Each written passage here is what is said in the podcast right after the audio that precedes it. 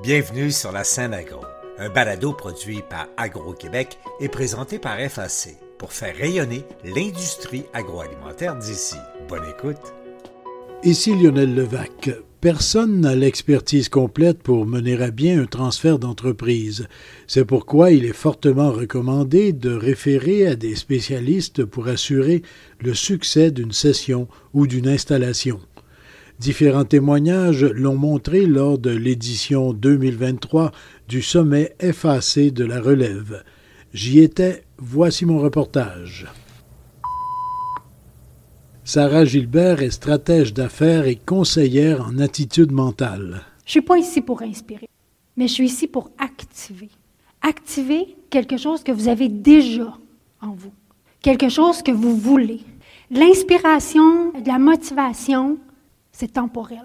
Nous, on est ici pour le long terme. Donc, on va aller chercher puis mettre au jour qu'est-ce qui est déjà là, que des fois on oublie ou on s'en rend pas compte. Au départ, il est essentiel, dira-t-on, de savoir ce que l'on souhaite, de bien le déterminer, et ainsi de prendre les décisions qui vont permettre d'atteindre ces objectifs. De nouveau, Sarah Gilbert à propos de la stratégie et de l'intelligence décisionnelle. À partir de l'âge de 35 ans, 95% de nos comportements sont sur automatisme. On les fait par répétition.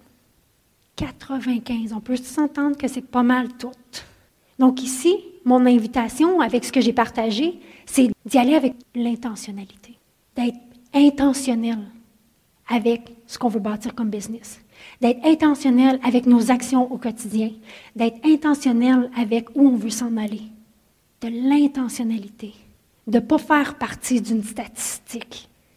Donc, votre cadre de décision, le cadre stratégique, c'est à ça. C'est pour ça que ça devient un filtre de décision. Que quand je dérape, parce qu'on va déraper, on va dériver.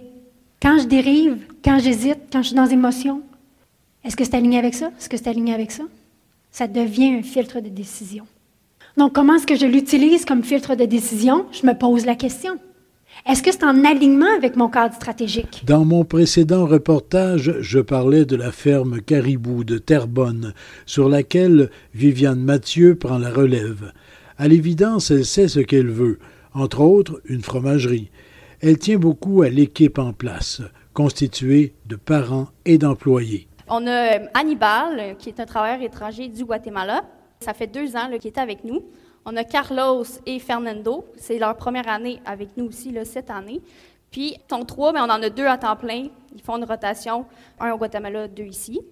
On poursuit avec mon grand-père, Gilbert Mathieu, qui est encore présent à toutes les traites euh, à l'âge de 77 ans. Soir et matin, il est là, il assiste aux traites et il s'occupe aussi de tout ce qui est enregistrement euh, au Sincan et tout. Après, ben, il y a moi au centre, euh, Viviane Mathieu, 22 euh, ans, euh, qui prend la relève de Ferme Caribou. Par la suite, on a ma grand-mère, Claudette Dubois, qui m'assiste encore, là, qui m'a transféré la comptabilité et l'administration de la ferme et fait tâches diverses. Mes grands-parents sont très présents encore sur l'entreprise, puis je dirais que c'est trois générations qui travaillent ensemble, fait que c'est super beau à voir. Par la suite, on a ma mère, Laure Anoul, qui a pris un peu les rênes aussi là, de la régie de troupeau avec moi et mon père. Mon père, Jasmin Mathieu, euh, qui euh, dirige encore l'entreprise de haut. Je ne sais pas si tu as quelque chose à dire là-dessus.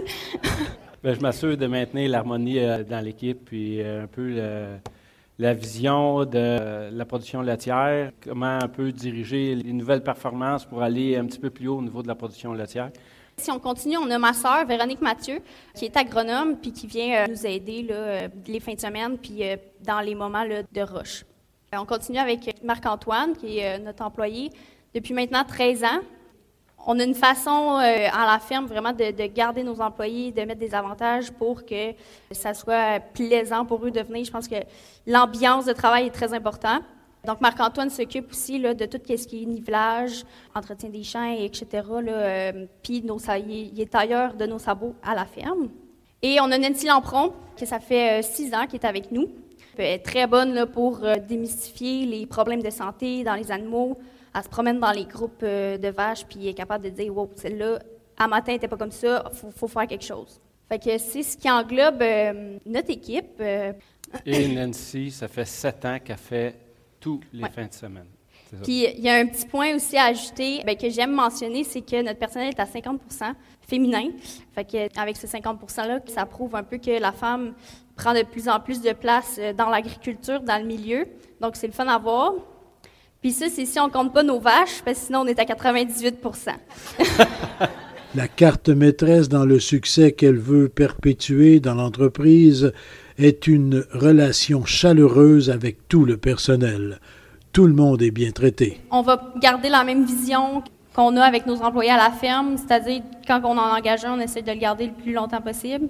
Puis c'est avec une ambiance de travail, puis c'est aussi souvent avec des avantages. Nos employés ils ont toute la viande fournie, ils vont probablement avoir le fromage fourni, ils ont Netflix d'être fourni, fait que c'est vraiment, on essaye de, tout mettre en place euh, pour, pouvoir, euh, puis en même temps de leur donner des tâches sur lesquelles ils aiment travailler, puis qu'ils se voient là-dedans, puis qu'ils peuvent évoluer aussi à travers le, travail qu'ils font. Je pense que c'est une clé. Euh, de la façon comment on, voit nos employés. Puis, tu sais, on a des travailleurs étrangers, des Guatémaltèques, mais on a demandé à nos employés avant, est-ce que vous êtes en accord qu'on ait des travailleurs étrangers ou vous voulez plus d'heures? Ou on, engage d'autres Québécois? Puis, ça, a vraiment été une décision euh, commune. OK, on engage des, des, Guatémaltèques. Puis, les décisions, quand on va arriver pour acheter une machinerie, acheter une terre, euh, des investissements, sont faites on s'en parle entre actionnaires, mais sont faites avec les employés. Là, euh, les, employés sont, sont, impliqués. Euh, nos ratios de performance, euh, ils sont là. Elle s'en va en voyage à Toronto là, avec un employé demain. Mais c'est très familial, c'est une entreprise familiale, puis ça va le rester. On inclut nos employés font partie intégralement de la famille. Au sommet FAC de la relève, on a fait le point sur le programme En campagne contre la faim et profité de l'occasion pour soutenir une importante organisation régionale. Louis Turcotte est vice-président principal des opérations Québec Atlantique chez Financement Agricole Canada. Pour souligner la 20e édition d'En campagne contre la faim, FAC versera une somme équivalente aux nouveaux dons reçus au 31 décembre 2023 et ce jusqu'à concurrence de 1 million de dollars. Tout ça va être destiné aux banques alimentaires euh, canadiennes. Je profite d'ailleurs de l'occasion euh, qui nous rassemble aujourd'hui pour inviter Mme Karine Dolbeck. Karine est coordonnatrice du développement et des relations fournisseurs chez Moisson Québec. Tu vas recevoir un beau don de 5 000 de la part de FAC. Et ça, c'est dans le cadre de la campagne contre la faim. Merci, merci, merci. Euh, je disais tantôt, s'il y avait un synonyme pour dire merci, j'ai l'impression de toujours dire merci. Merci. Vous savez, l'insécurité alimentaire a pris une place totalement démesurée dans notre riche et belle région de Québec, mais c'est la même chose en province à Québec, la même chose partout au Canada. Les besoins sont énormes. Vous savez, Moisson Québec est la banque alimentaire de la grande région de Québec. Avant la pandémie, on aidait 35 000 personnes chaque mois. Le mois dernier, c'est 80 000 personnes qui ont eu recours à l'aide alimentaire dans la grande région de Québec seulement. Moi, j'ai la chance de représenter Moisson Québec, mais je peux vous témoigner que les besoins sont partout énormes. FAC a son service consultatif, mais a également établi un partenariat avec InnoCentre pour l'accompagnement d'entreprises en processus de transfert. Claudia Charuet, directrice régionale au marketing chez FAC. Pour soutenir ses clients et maximiser les efforts qu'il déploie, que FAC a ajouté à sa stratégie et à son offre de services par l'entremise d'InnoCentre, un module d'accompagnement d'affaires qui est adapté aux besoins des PME du secteur. Aujourd'hui, donc, pour parler de transfert d'entreprise, nous accueillons trois personnes de InnoCentre, Pauline Amourdon et Sarah Gauthier, toutes deux conseillères d'affaires principales, ainsi que Georges Sabag, vice-président solutions technologiques. Ils seront également rejoints sur scène par Gabriel Lorrain et Olivier Goulet, respectivement président-directeur général et vice-président finances et opérations chez Artipac, qui ont été récemment accompagnés par Innocentre. J'aimerais débuter avec euh, quelques statistiques importantes. La relève, c'est important pour Innocentre, c'est important pour moi, mais la réalité, c'est que c'est important pour tous les entrepreneurs. En fait, on voit que 60% des propriétaires des entrepreneurs songent déjà à un plan de relève, donc euh, songent à transférer l'entreprise ou la vendre. Par contre, seulement 40% ont déjà identifié une relève pour ce transfert d'entreprise. Aussi, on, on a 60% de ces entrepreneurs-là qui estiment environ que le transfert va prendre un an à trois ans, mais notre expérience démontre que ça peut prendre vraiment de trois à cinq ans. Donc, une petite différence à ce niveau-là. J'ai une question pour toi, Pauline. Est-ce que tu vois une, différence, est-ce que tu vois sur le terrain et les, statistiques qu'on a parlé? Bien, je trouve que ça représente beaucoup ce qu'on voit sur le terrain. Euh, il y a des entreprises qui sont super avancées dans leur plan de transfert. La relève, elle gère déjà l'entreprise. La relève, elle est vraiment, euh, elle exerce son rôle pleinement d'entrepreneur, puis il reste juste à faire la transaction ou le changement de propriété. Et dans d'autres cas, bien, évidemment, il n'y a pas vraiment de plan. Nous, on va intervenir lorsqu'il y a un élément déclencheur. Alors, qu'est-ce que c'est? Bien, Parfois, c'est la maladie, parfois, c'est la pression de la relève là, qui devient impatiente puis qui veut qu'on passe à l'action. Et souvent, dans ces moments-là, on est plus en mode réactif.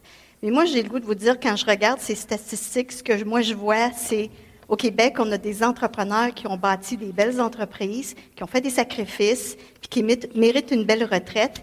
Et on a des jeunes, et vous, c'est une opportunité pour vous de reprendre ces entreprises-là, d'assurer leur pérennité, mais surtout peut-être les propulser à un autre niveau.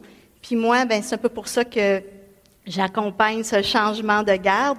Et c'est pour ça, euh, si j'ai un souhait aujourd'hui, c'est que vous partez avec les grandes notions d'un plan de transfert, mais surtout euh, que vous ayez le goût de passer à l'action. Alors, euh, peut-être pour passer à l'action, Sarah, est-ce qu'on fait travailler la salle? Donc, au niveau des défis, évidemment, l'alignement de la vision, de la planification, l'harmonie revient encore. Les communications, je pense que c'est un élément qui ressort là, dans l'ensemble de nos dossiers, que ce soit de relève ou autre. Euh, les relations humaines, euh, la planification. Un processus euh, de relève a vraiment beaucoup de composantes différentes. Lorsqu'on regarde un transfert, on voit que bon, c'est complexe, il y a quand même plusieurs composantes. Aujourd'hui, ce qu'on essaye de faire, c'est un peu vous aider à avoir une vue globale de c'est quoi un processus de transfert.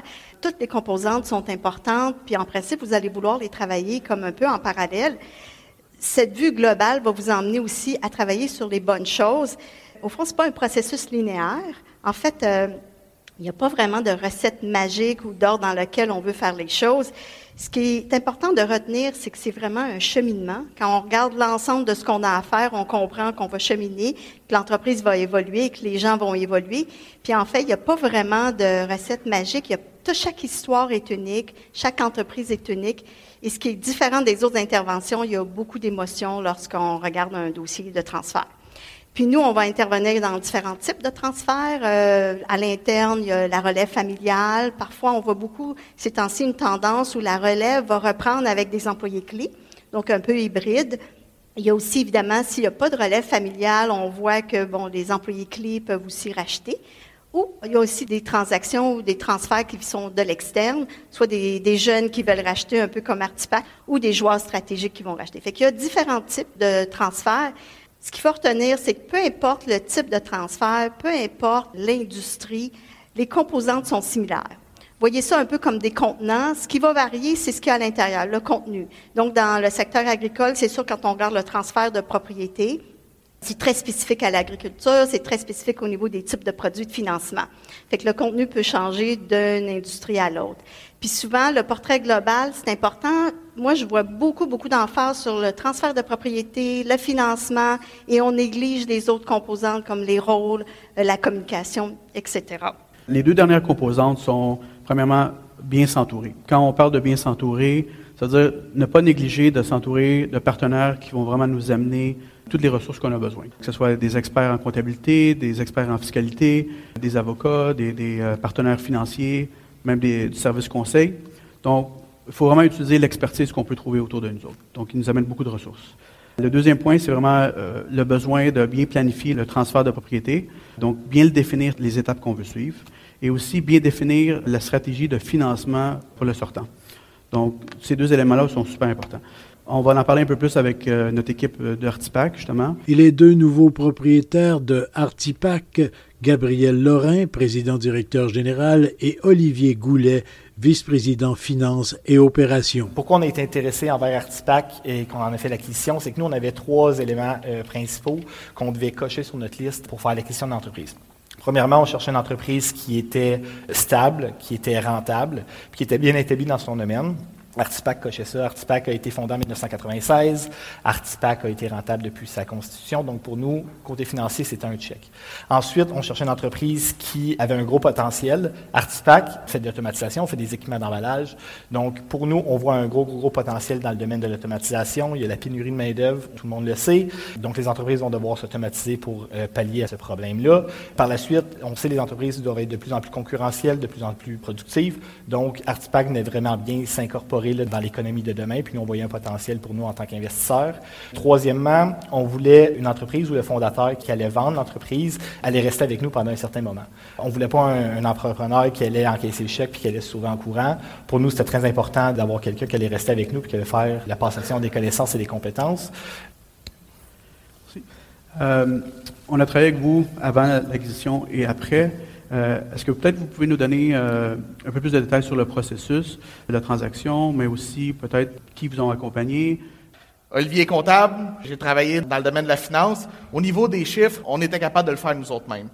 Par contre, sur plusieurs autres aspects, on avait besoin de conseillers. C'est un point super important qu'Innocente a parlé tantôt, c'est de bien s'entourer pour faire euh, l'acquisition. C'est super important parce que on n'a pas toutes les expertises, puis il faut assumer ça. Il faut comprendre c'est quoi nos expertises à nous, c'est quoi vos expertises à vous. Les utiliser pour pouvoir faire ce segment-là de la transaction, mais pour toutes les autres, il faut aller chercher de l'aide. Donc, au niveau, exemple, de tout ce qui était plan de communication, rôle et responsabilité, c'est Pauline qui nous a aidés, mais à quel point ça a été vraiment utile. Au niveau de développer le plan de croissance, c'est Georges qui nous a aidés avec ça. Sinon, tout au niveau du financement, bien sûr, FAC était là avec nous. On a aussi d'autres partenaires tout ce qui est fiscal, Olivier est comptable, mais pas fiscaliste, fait qu'on a eu l'aide au niveau fiscal aussi. Ici Lionel Levac. Je pense que le message est bien clair. Mettez toutes les chances de votre côté. Dans un dossier de transfert, il faut de l'expertise externe. Au revoir. Vous avez aimé ce contenu?